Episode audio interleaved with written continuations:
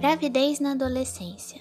A gravidez na adolescência só vem crescendo a cada ano. Os riscos, tanto para as duas pessoas que cometeram ato sexual, são grandes.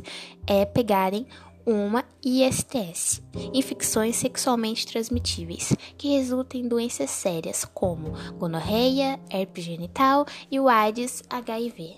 Ou seja, não se pode pegar apenas bactérias e infecções, mas também um vírus.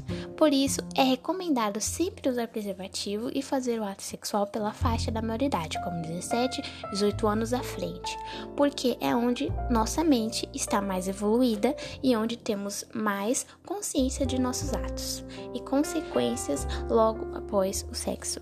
Muitas vezes o pai não está pronto para isso e larga ou abandona a criança e a mulher, ou tem que cessar seus estudos e trabalhar para sustentar sua família.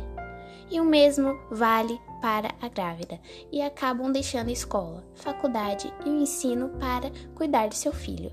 Para evitar isto, basta apenas tomar pílulas após o ato ou usar preservativo.